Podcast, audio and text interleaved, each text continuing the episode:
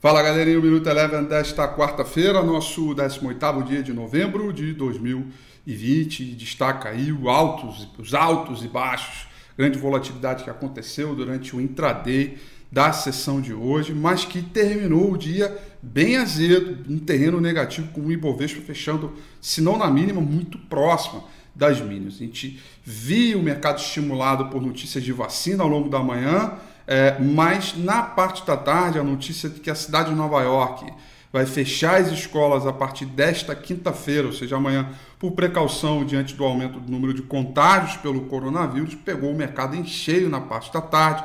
Lá fora começou a acelerar a queda e aqui veio junto.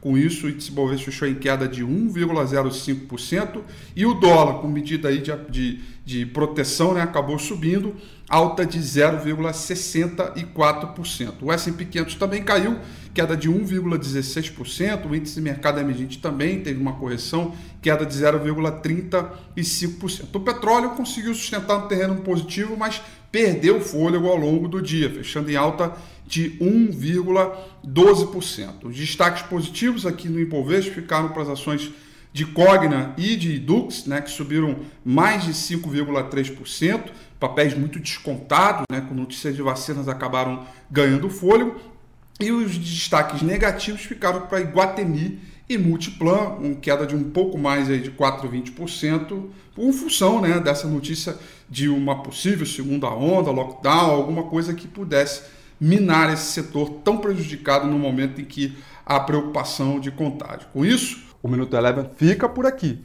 Quer ter acesso a mais conteúdos como esse? Inscreva-se em nosso site www.elevenfinancial.com e também siga a gente nas redes sociais. Eu sou Rafael Figueiredo e eu te espero no próximo Minuto Eleven.